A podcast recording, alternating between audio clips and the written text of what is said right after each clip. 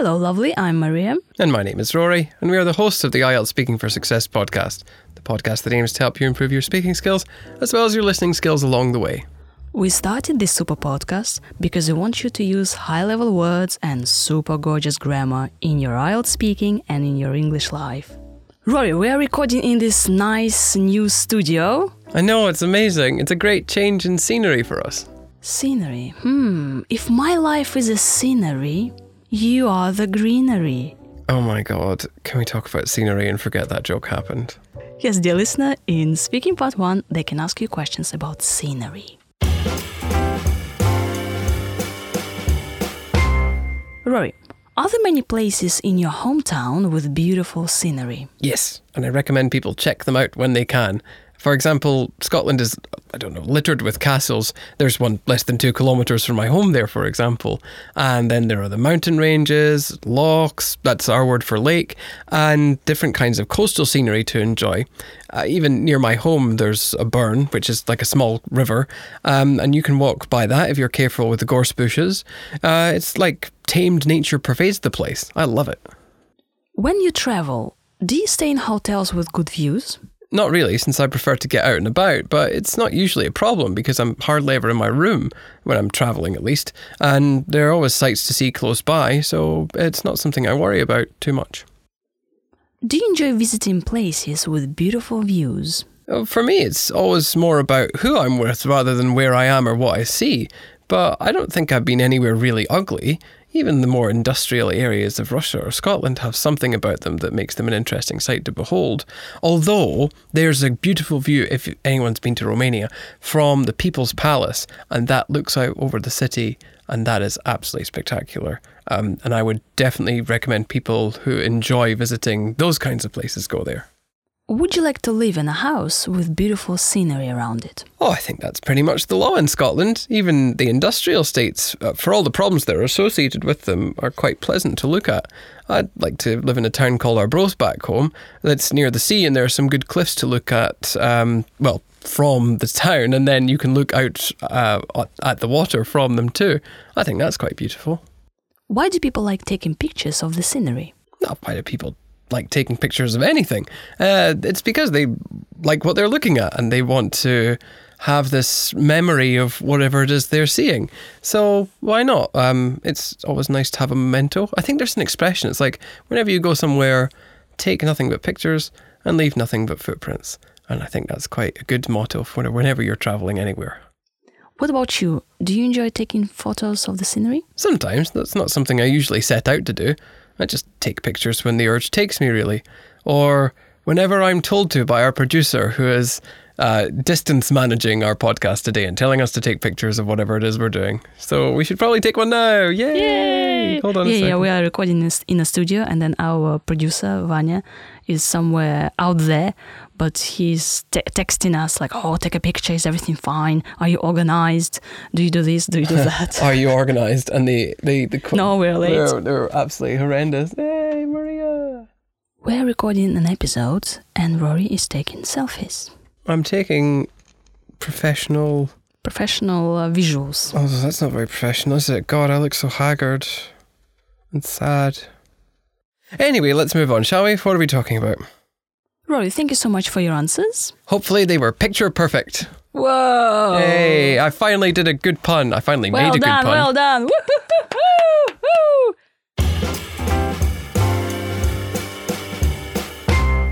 Right, Rory. So scenery. What does it mean? Scenery. It's such a strange word. Scenery is the things that you can see, usually in the background. Yeah, it's usually about nature, beautiful nature, beautiful views. And we can paraphrase scenery like beautiful views, beautiful nature. Scenery is or scenery are? Scenery is because it's uncountable. Can I say sceneries? You probably could, but it's not a very common thing to say. Usually scenery. Like, yeah, like you could. Oh, it would be like really formal, like comparing the sceneries in X, Y, and Z, but that would be really complicated. So just say scenery, people. Yeah. Can you say um, I stayed in a hotel with a beautiful scenery? Do we need an article? No, just with beautiful scenery. Yep. So, a- room with beautiful scenery, and the scenery is nice. We use adjectives. Uh, we can say the scenery is beautiful, breathtaking, takes your breath away. Take my breath away. That's a that's a mm-hmm. song from Yeah. from Top Gun, right? Oh, I have no idea. You I think it's me. from Top Gun. Yeah, how does it go? Come on, can I, you sing? I don't know. I just remember like take my breath away. It's really bad. Bravo, bravo, Rory. Wow, standing ovation. Rory has used spectacular about the scenery. And it is spectacular. Just means it's extremely cool. Like it says, it's like a spectacle. It's like wow, Something that takes your breath away. yeah, Breathtaking scenery. Like, mm, yes, spectacular. You can also say coastal scenery. Yes. Um, so scenery that's connected to the coast, rural scenery in the countryside, Rural. urban scenery. Although you don't really have that because what what urban scenery is there? Buildings. City, city scenery. Ooh. Yeah, but like uh, the countryside, so rural scenery. And you guys, if you want a tongue twister, uh, you can say rural Rory. Rural, rural Rory, rural Rory. yeah, just to warm up, you know, before your exam. Pronunciation. for pronunciation. Huh? Uh, we can also say scenic views, which is a nice one. You could say a place is scenic as well, which just means it looks nice. Yeah, beautiful with beautiful views. Scenic, S C E N I C, scenic views. I've mentioned greenery, so I said like, oh, worry if my life is a scenery, and actually I said a scenery, Yes, but which is we are cool, so we can make mistakes and still get a band Yeah. nine score. Yeah. That's how this works. So you should look in the criteria for the exam, and it says like, if you're cool, then you get an automatic band nine score, which is why I'll never get a band nine. Yeah, Rory gets an 10 score. I get a eight point five.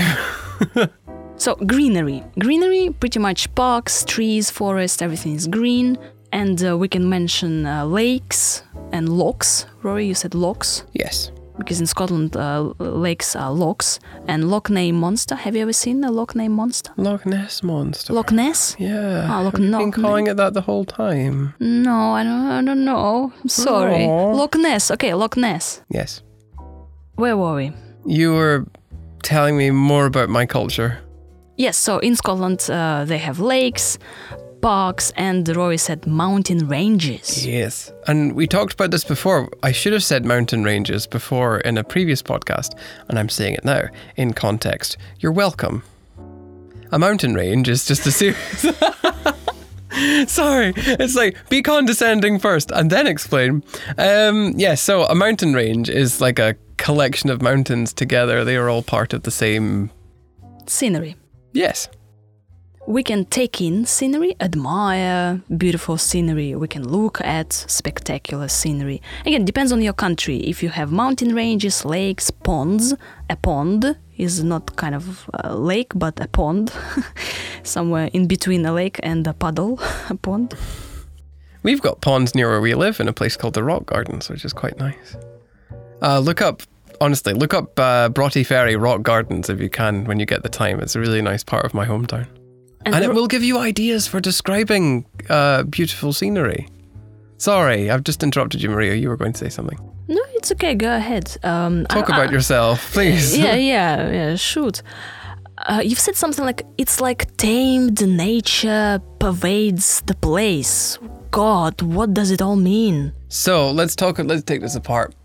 Tamed nature. Usually, nature is quite wild, but if you can tame nature, it means like you have you have fenced it off. It's in fields.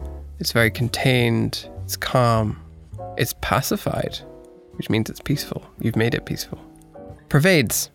Pervades just means it's in every part of something. So, for example, um, outside the buildings in Moscow, the cold pervades the air. It fills every part of it. It's very poetic, isn't it? And if you want to use an adjective to describe it, you could say it's pervasive. Not persuasive, pervasive. To mean something is everywhere. It's usually quite a um, negative thing, but you know, you can also use it in a positive way. Rory the Shakespeare. Yeah, and also, Rory, you've used another one which is quite poetic. An interesting sight to behold. behold is just like to see something. But it's not just seeing with your eyes, it's like you experience everything. You behold something. An interesting sight to behold. Hmm. A beautiful sight to behold. Beauty is in the eye of the beholder.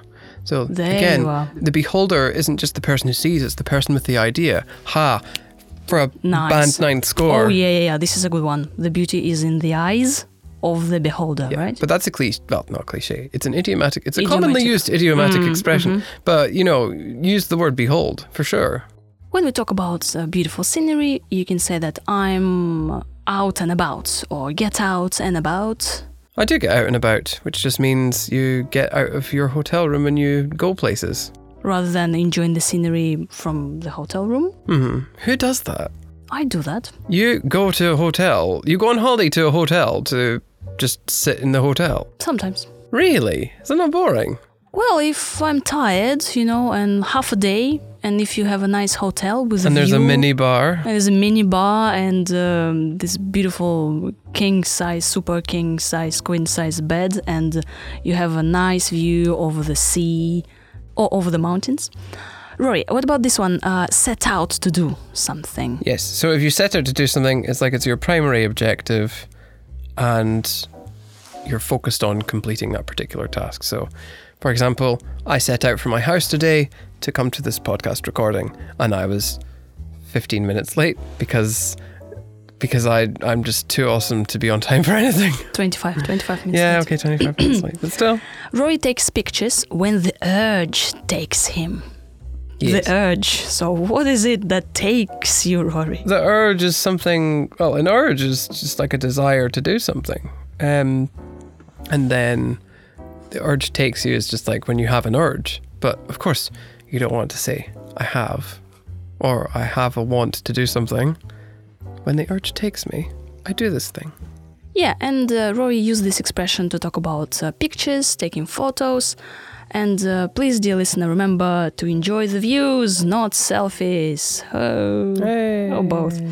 And I really enjoyed this one. You said that it's pretty much the law in Scotland to have beautiful scenery around your house. Yeah, So everything in Scotland is like cozy, beautiful. it is. Although possibly I'm looking at this with rose-tinted glasses because I haven't been there in a year. Oh man, but it'll be good to be back. It's a great country. Yeah, and we have this expression, uh, a change of scenery, or we can say a change of scene. So you can go to Scotland for a change of scenery. Thank you very much for listening. If you enjoy what we are doing, could you please give us five stars on Apple Podcasts? It will really help us to move forward. And you can use your scenic vocabulary in your exam to paint a picture for your examiner in the exam. With the scenic vocabulary we've just talked about. Woo! Bye! Bye.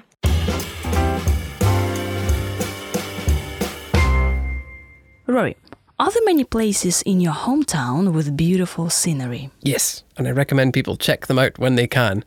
For example, Scotland is, I don't know, littered with castles. There's one less than two kilometres from my home there, for example.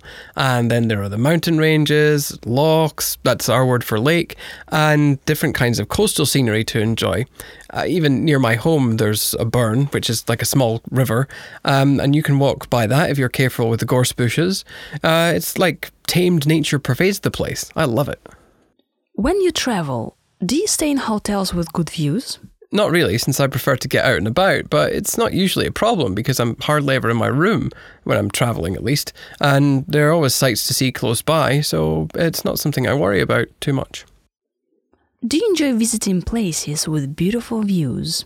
For me, it's always more about who I'm with rather than where I am or what I see, but I don't think I've been anywhere really ugly.